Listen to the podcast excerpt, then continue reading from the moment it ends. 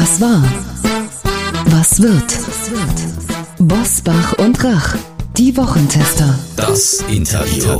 Powered bei Redaktionsnetzwerk Deutschland und Kölner Stadtanzeiger. Und hier sind die Wochentester. Wolfgang Bosbach und Christian Rach. Hallo und herzlich willkommen, Christian Rach hier aus Hamburg. Hallo auch von Wolfgang Bosbach aus Bergisch Gladbach. Sie hören eine Interviewfolge der Wochentester mit dem Top-Virologen und Regierungsberater Prof. Dr. Hendrik Streeck. Wie er die Lockerungen zum 20. März sieht und was er für den Corona-Herbst befürchtet. Gleich. Unser heutiger Werbepartner ist die Winninger AG. Das ist der größte deutsche Käufer von Lebensversicherungen mit der weitaus längsten Erfahrung in diesem Markt.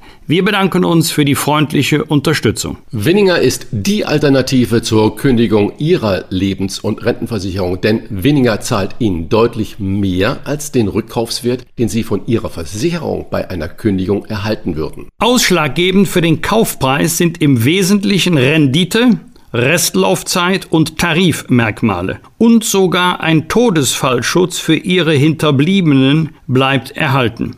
Denn Winninger verkauft ihre Police nicht weiter, sondern führt sie bis zum Laufzeitende im eigenen Bestand fort. Fairness, Schnelligkeit und Transparenz. Das ist das Versprechen von Winninger. Der Kaufpreis liegt garantiert über dem Rückkaufswert Ihrer Lebens- und Rentenversicherung und wird natürlich schnell und in voller Höhe an Sie ausgezahlt. Ein Kaufangebot erhalten Sie online innerhalb weniger Minuten mit persönlichem Ansprechpartner. Stellen Sie Winninger doch einmal auf die Probe, bevor Sie Ihre Versicherung kündigen. Mit dem Gutscheincode Wochentester erhalten Sie 50 Euro Bonus auf den Kaufpreis Ihrer Versicherung. Abrufbar unter www.winninger.de.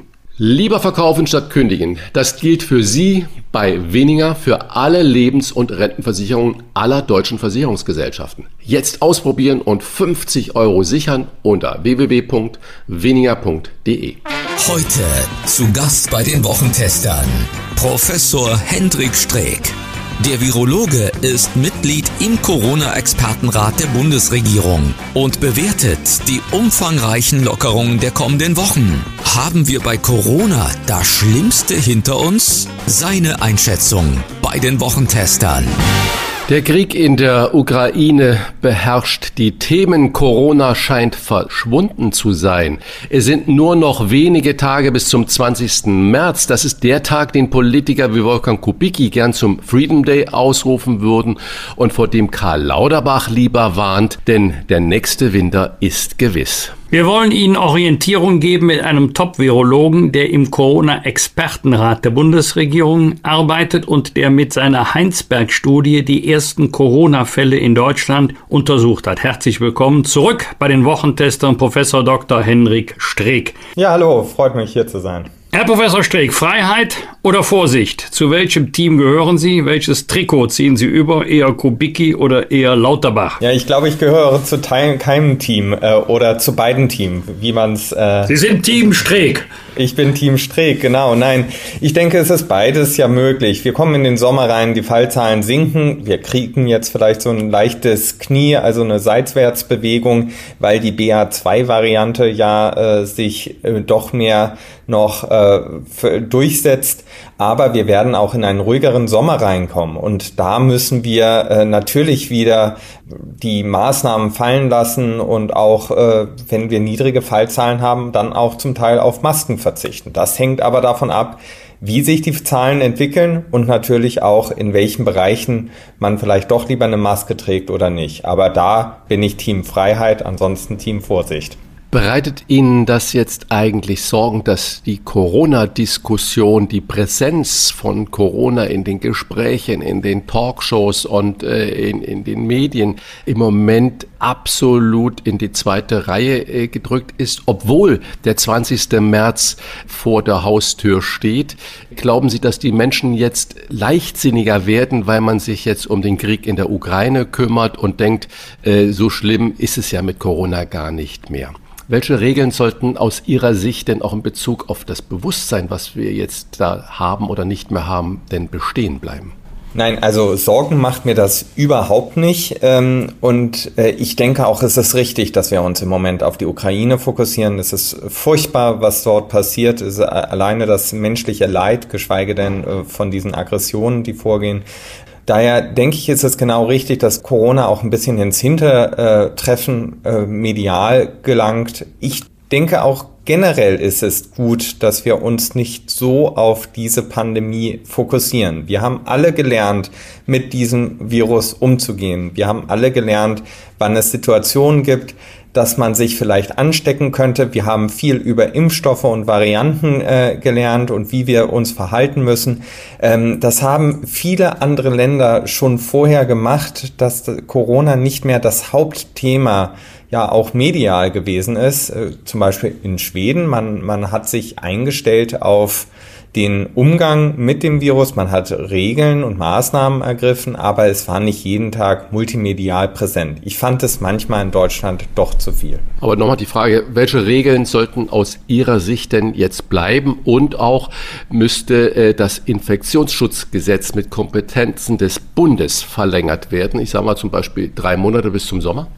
Nun, es gibt Maßnahmen, die äh, sinnvoll sind, wo wir wissen, dass sie auch die Infektionsketten unterbrechen. Äh, Stichwort zum Beispiel Masken. Ähm, und auf der anderen Seite gibt es Maßnahmen, wo wir gar nicht so genau wissen, ob sie überhaupt einen Einfluss auf das Infektionsgeschehen haben. Daher finde ich es richtig, dass wir bei den letzteren zuerst angreifen, dass die wegfallen, also 2G-Regel, 3G-Regeln. Da wissen wir wirklich gar nicht genau, ob die einen Einfluss gehabt haben. Auf der anderen Seite denke ich, dass die Masken Masken uns auch noch ein bisschen äh, begleiten werden. Äh, in Innenräumen, wo es höhere Übertragung gibt, sind Masken sinnvoll. Ich denke aber, wir müssen da auch in so einem Sommerreifen, Winterreifen Modus übergehen, dass man im Sommer eben auch die Masken wegfallen lässt, aber dann im Winter und das auch kommunikativ vorbereitet, dass man dort auch wieder zu einer Maske greifen kann.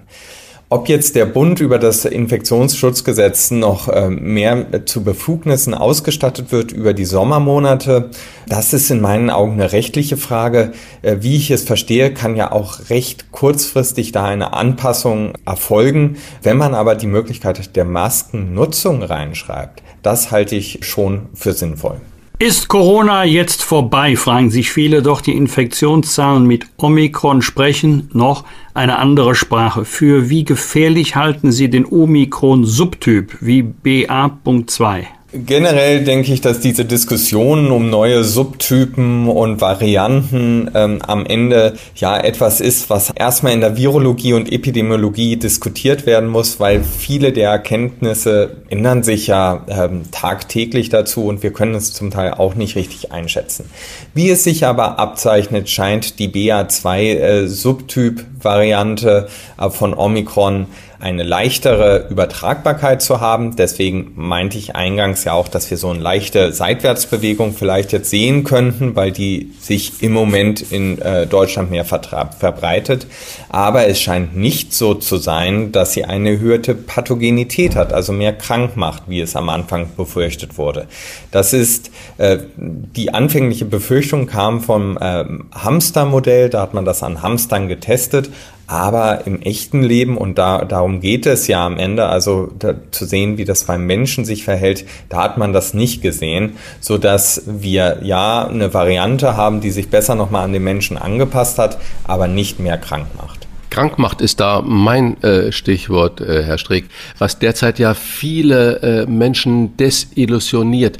Sie haben sich und andere, obwohl geboostert, mit dem Omikron-Virus angesteckt. Das ist ja nicht eine überragende Werbung, sage ich mal ganz salopp, äh, fürs Impfen. Oder wie erklären Sie das den Menschen? die sind geboostert, die haben alles gemacht, ja. Ja, da haben Sie recht, dass das keine gute Werbung ist für die Impfung. Und ich glaube, kommunikativ ist da am Anfang ein großer Fehler gemacht worden. Die Impfstoffe wurden erstmal nur getestet, ob sie vor einem schweren Verlauf schützen. Ähm, und das machen alle Impfstoffe sehr gut.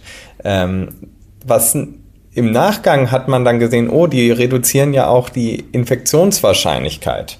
Und das hätte man in dem, der Weise vielleicht gar nicht äh, kommunizieren sollen oder darauf bauen sollen, weil man dann später erst gelernt hat, ja, der Schutz hält ja nur so ungefähr drei Monate vor der Infektion. Ähm, im Grunde geht es uns doch allen darum, dass äh, wir ja mittlerweile wissen, dass wir dieses Virus nicht mehr äh, loswerden, äh, aber dass wir ähm, den schweren Verlauf, die schwere Erkrankung vermeiden. Und da hilft der Impfstoff sehr gut. Da hilft auch eine Doppelimpfung im Übrigen bereits ähm, sehr gut. Und ähm, anstatt ähm, zu hoffen, dass wir hier die Infektionsketten immer durch die Impfung alle drei Monate unterbinden, ist es wichtig, dass jeder eine Grundimmunität aufbaut. Wir werden uns alle irgendwann nochmal mit diesem Virus leider infizieren. Wir können das nicht vermeiden, aber wir können uns schützen vor dem schweren Verlauf. Und das kann der Impfstoff. Für Aufsehen gesorgt hat eine Studie aus Schweden über den Einbau des mRNA-Genmaterials in das menschliche Genom in den sozialen Medien herrscht schon wieder viele Aufregung darum. Angeblich ist der Beweis erbracht, dass das Erbgut durch BioNTech und Moderna verändert werde. Klären Sie uns auf, ist da was dran? Ja, also diese äh, Studie, ähm, die, da muss man, glaube glaub ich, ein bisschen weiter ausholen. Da wurde äh, auf eine Leberzelllinie wurde hochdosiert der Impfstoff gegeben. Also in einer Dosis, die es überhaupt nicht in, in dem Sinne physiologisch vorkommt. Was man dann versucht hat, war zu zeigen, ob DNA nachgewiesen ist. Der Impfstoff ist ja RNA, aber unser Genom ist DNA. Und man hat gezeigt, dass es in Teilen, in ganz nach dieser hohen Dosierung, in wenigen Fällen man diese auch DNA nachweisen kann. Also dass es durch einige Elemente umgeschrieben wurde. Das bedeutet aber nicht, und das konnte man nicht nachweisen, bisher auch in vielen, vielen anderen Studien, dass diese DNA auch integriert wird in das Genom, also Teil vom Genom wird. Und zuletzt muss man eben auch dazu sagen, auch wenn es so wäre, dass sie umgeschrieben wird in DNA und dann auch integriert wird, dann würde aber unser Immunsystem solche fremden Zellen erkennen und zerstören. Das macht unser Immunsystem jeden Tag, um zum Beispiel Krebsentstehung zu vermeiden. Also man braucht im Grunde drei Schritte dabei, wo der Körper dagegen vorgehen müsste, also die über, überstimmt werden müssten. Das ist einmal, dass es umgeschrieben wird in DNA, das ist enorm unwahrscheinlich, dass es passiert. Dafür braucht es eigentlich ein extra Enzym. Wir nennen das die reverse Transkriptase. Das passiert im Grunde eigentlich schon nicht. Dann braucht es eine Integrase, die das Virus äh, oder dies, den Bestandteil integriert in die DNA. Das hat der Körper nicht. Das müsste extern zugegeben werden und dann müsste das Immunsystem auch noch überlistet werden, sodass diese Studie für die Labormediziner ein Interesse hat, aber nicht kein Interesse hat für die weitere Bevölkerung, weil es einfach nicht äh, passieren kann. Und alle anderen Studien, die es dazu gibt, das auch so gezeigt haben. Sie haben auch im Nebensatz gerade schon mal Krebserkrankungen erwähnt. Was bedeuten die Ergebnisse dieser schwedischen Studie denn für unsere allgemeine Furcht vor Krebs? Kann man da äh, Schlüsse daraus ziehen? Nein, Überhaupt nicht. Ähm, es ist auch, äh, muss ich ganz klar sagen, dass hier kein Krebs entstehen kann. Ganz im Gegenteil, die, das Immunsystem wird ja durch die Impfung geboostert. Es wird quasi auch wachgerüttelt. Das ist ja dann auch ein, ein Triggersignal für das Immunsystem zu arbeiten. Und ähm, ist es hier keine Assoziation mit irgendeiner Krebsentstehung durch eine Impfung, geschweige denn eigentlich eine Möglichkeit, dass hier äh, auch Krebs dadurch entstehen könnte. Die allgemeine Impfpflicht soll kurz vor Auslaufen der Maßnahmen zum 20. März im Bundestag noch diskutiert werden. Ist diese Impfpflicht virologisch betrachtet noch sinnvoll? Ja, ich hatte mich da ja schon mehrfach auch öffentlich skeptisch zugeäußert. Gleichwohl, ich kann diesen emotionalen äh, Aspekt äh, verstehen, dass ähm, ja die Menschen gerne oder auch Politiker gerne eine Impfpflicht hätten, weil wären mehr Menschen geimpft, ähm, könnte man eben auch schneller sagen, die Pandemie ist beendet. Aber die Pandemie wird zum einen nicht beendet sein, wenn mehr Menschen geimpft sind. Das Virus ist auch weiterhin da. Es wird auch weiterhin Übertragungen geben, ähm, so dass äh, auch wenn wir eine hundertprozentige Impfung in Deutschland hätten, hätten wir trotzdem auch noch Übertragungen in Deutschland. Weiterhin äh, glaube ich, dass man bei einem Virus was wir nicht eradizieren können, also nicht ausrotten können, und auch keine sterile, also schützende Immunität erzeugen, ähm, werden wir es, äh, finde ich, finde ich diese Debatte um eine Impfpflicht eigentlich sehr äh, schwierig, weil wir weder die Entstehung neuer Varianten noch dann auf diese neue Varianten äh, hinarbeitend die Schutzdauer und Schutzwirkung von einem Impfstoff überhaupt vorhersagen können und auch nicht sagen können, wie oft man mit angepassten Impfstoffen gegebenenfalls impfen äh, müsste. Daher finde ich eine Impfpflicht mit solchen ja, vielen Fragezeichen, die es gibt, ähm, gar nicht äh, zielführend. Viel wichtiger finde ich, dass man die Menschen davon überzeugt, dass sie einen gewissen Schutz brauchen. Und ein Schutz entsteht eben auch durch eine, nach einer durchgemachten Infektion, so dass ich dazu raten würde, dass man erstmal ähm, in Deutschland die Sommermonate nutzt, dass wir eine Studie aufsetzen, um zu verstehen, wie hoch eigentlich die Schutzquote ist, wie viele Menschen einen Schutz haben, also Antikörper haben gegen das Virus, um dann erstmal zu definieren, was ist denn eigentlich hier unsere Lücke und wer müsste denn im Grunde noch geimpft werden. Ich nehme nämlich an, dass die Schutzquote, die wir haben, sehr viel höher ist. Wir haben jetzt seit Beginn der Infektion 15 Millionen gezählte Infektionen und dazu kommt ja dann noch die Dunkelziffer. Ich glaube, wir haben sehr viel mehr, die einen Grundschutz vor der Infektion haben. Also um es kurz auf den Punkt zu bringen, Sie sind gegen eine allgemeine Impfpflicht aus den äh, gerade von Ihnen aufgezählten Gründen. Ja, also ich, ich sehe das sehr skeptisch. Ähm, ich bin im Grunde ein Impffan und ich denke auch bei anderen Viren, wie zum Beispiel bei Masern, aber auch wie wir es bei Pocken hatten, also Viren, die wir ausrotten können theoretisch und auch eine schützende Immunität und Herdenimmunität erzeugen können, in den Fällen finde ich eine Impfpflicht sinnvoll. In Fällen, wo wir das äh, Virus nicht darüber kontrollieren können, sehe ich eine Impfpflicht sehr skeptisch. Für Irritationen sorgt bei vielen Eltern der Umgang mit Schulkindern im Alter zwischen fünf und elf Jahren, für die seit dieser Woche in NRW der Lolli-Test weggefallen ist. Einerseits gibt es für fünf bis elfjährige Kinder ohne Vorerkrankung keine STIKO-Empfehlung. Andererseits bitten Behörden wie das Schulministerium und auch Schulämter der Städte darum, die Impfung für alle Kinder in Erwägung zu ziehen. Was ist die STIKO-Impfung die STIKO-Empfehlung wirklich wert? Ja, also die STIKO ich, und ich glaube auch, wie viele ähm, Ärzte und ähm, auch Eltern tun sich äh, schwer mit äh, einer klaren Empfehlung zu äh, Kindern und bis zum Alter von zwölf Jahren. Das Problem hierbei ist, dass die Wirkung der Impfung bei den Kindern nicht so gut ist und auch nicht so gut vor der Infektion schützt, wie es bei äh, Erwachsenen der Fall ist. Da kamen auch gerade wieder äh, neuere Studien zu, gerade im Hinblick auf Omikron, dass die Schutzwirkung durch die Impfung bei Kindern begrenzt ist so dass die Frage ist, ob ähm, man wirklich eine Impfung empfehlen sollte oder aber, dass Kinder, die sowieso in den aller, allermeisten Fällen einen sehr milden Verlauf, wenn nicht asymptomatischen Verlauf haben, dass die ähm, sich über äh, eine Immunität über Infektion äh, aufbauen. Leider haben wir nur die beiden Optionen.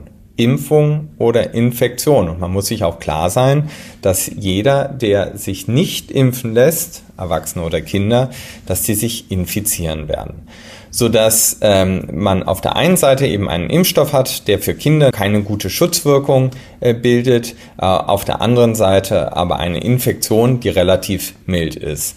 In den allermeisten Fällen. Also ich glaube, diese Abwägung muss leider jeder für sich selber treffen. Die STIKO hat eine klare Empfehlung gegeben, dass bei chronisch erkrankten Kindern, also vorerkrankten Kindern, eine Impfung zu empfehlen ist, aber nicht äh, für äh, jedes gesunde Kind.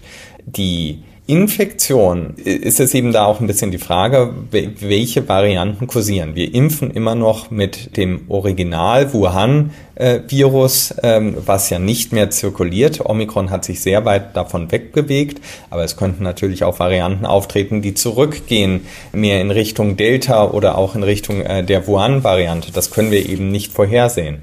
Also ähm, die Entscheidung ist kompliziert dass aber im Grunde ist es eine Diskussion, die zwischen den Kindern und Eltern und den Ärzten, also dem entsprechenden behandelnden Kinderarzt erfolgen muss. Herr Professor Streeck, wie empfinden Sie das denn, wenn Städte und auch das Schulministerium vor diesem Hintergrund, den Sie gerade beschrieben haben, Impfempfehlungen für Kinder zwischen fünf und elf Jahren abgeben? Weil diese Briefe gibt es zum Beispiel auch in Köln und auch in anderen Städten, dass man pauschal allen Eltern rät, doch mal über die Impfung des eigenen Kindes nachzudenken. Da wird ja ein Druck aufgebaut. Also ich halte mich da komplett äh, bei der STIKO. Die STIKO hat da 41 Seiten verfasst dazu und sehr genau abgewogen, wem eine Empfehlung zur Impfung ausgesprochen äh, werden soll oder nicht. Das können äh, andere Fachbereiche oder andere Gruppen überhaupt nicht leisten, sich in dieser Detailtreue ähm, mit dem Thema äh, zu befassen. Zusätzlich sieht die STIKO ja auch Ergebnisse, die äh, auch ja der normale Wissenschaftler äh, gar nicht sieht, weil die eben unter Verschluss sind oder noch nicht veröffentlicht wurden. Und ähm, ich muss und kann da auch nur jedem raten, sich da äh, der STIKO anzuvertrauen, denn die ähm, nichts anderes macht, als hier gute und besonnene Empfehlungen auszusprechen. Und ich denke auch, dass, dass Eltern, ähm, Interessengruppen und auch die äh, Städte äh, gut beraten sind, wenn sie sich, äh, ja, wenn sie den Empfehlungen der STIKO folgen. Herr Professor Steg, worauf werden wir uns denn einstellen müssen? Auf eine jährliche Corona-Impfung, also einmal im Jahr routinemäßig, so wie sich auch viele routinemäßig im Herbst ihre Grippeschutzimpfung abholen? Ich denke, dass wir darauf hinauslaufen, dass wir in der Tat den über 60-Jährigen, äh, genauso wie bei der Grippe, eine äh, Auffrischimpfung mit dem Corona-Impfstoff zum Herbst und Winter empfehlen, weil wir da zusätzlich dann den Drei-Monats-Schutz haben vor der Infektion, ähm, den der aber ja dann mit der Weile nachlässt oder mit der Zeit nachlässt. Ähm, ich denke, es wird dahingehend eine Empfehlung geben. Ich glaube aber nicht, dass man jedem Menschen eine, also gesunden, fitten, jüngeren Menschen anraten würde, äh, sich äh, immer wieder boostern zu lassen. Ich glaube, das Angebot wird aber äh, da sein.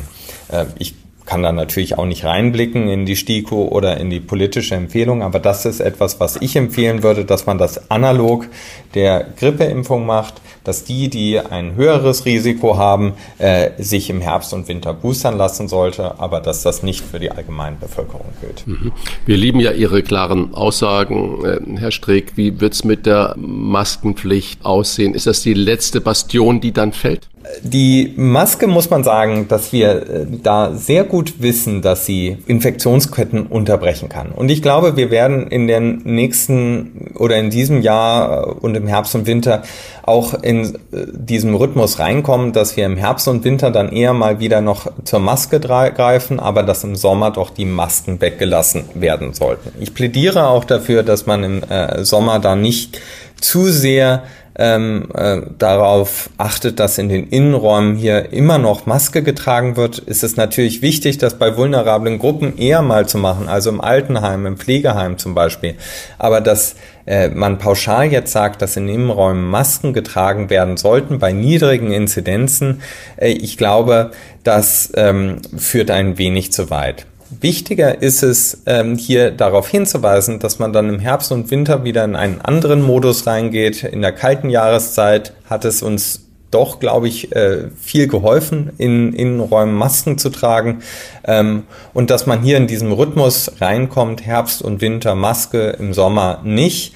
Wie sich das die Jahre darauf verhält, ähm, das kann ich nicht sagen. Ich kann mir vorstellen, dass es nicht zu einer Maskenpflicht kommt, aber dass jeder für sich selber überlegen muss, ob er sich äh, mit einer Maske zusätzlich schützen will.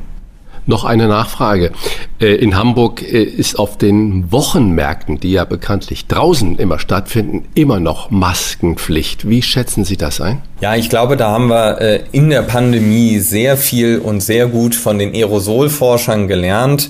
Es äh, macht keinen Sinn, draußen Maske zu tragen. Ähm, man muss sich das so vorstellen, auch wenn jemand atmet, äh, dann steigt mit unserer Körperwärme sofort äh, die Aerosole und potenziellen Viren nach oben. Übertragungen im Außenbereich sind extrem unwahrscheinlich. Und äh, daher davon einer, mit einer Maskenpflicht zu arbeiten, macht einfach sehr wenig Sinn.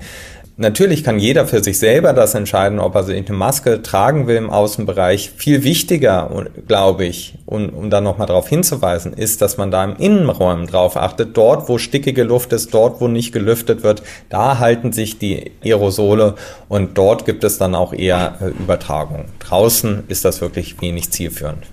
Freiheit oder Vorsicht? Das ist die Frage, die uns nach dem 20. März beschäftigen wird, wobei Freiheit und Vorsicht müssen sich ja nicht unbedingt ausschließen. Wie gefährlich der Omikron-Subtyp BA.2 wird und welche Corona-Regel als letztes fallen wird, darüber haben wir gesprochen mit Professor Dr. Hendrik Streeck, dem Leiter der Virologie an der Uni Bonn. Herzlichen Dank für das Gespräch. Alles Gute, bleiben Sie gesund. Sehr gerne, Ihnen auch. Das waren die Wochentester, das Interview mit Unterstützung vom Kölner Stadtanzeiger und dem Redaktionsnetzwerk Deutschland. Wenn Sie Kritik, Lob oder einfach nur eine Anregung für unseren Podcast haben, schreiben Sie uns auf unser Internet und auf unserer Facebook-Seite. Fragen gerne per Mail an kontakt@diewochentester.de und wenn Sie uns auf einer der Podcast-Plattformen abonnieren und liken, dann freuen wir uns ganz besonders. Danke für Ihre Zeit. Die neue reguläre Folge hören Sie am Freitag, Punkt 7 Uhr. Bitte die Wochentester einschalten. Was war? Was wird? Wolfgang Bosbach und Christian Rach sind die Wochentester. Ein Maßgenau Podcast. Powered bei Redaktionsnetzwerk Deutschland und Kölner Stadtanzeiger.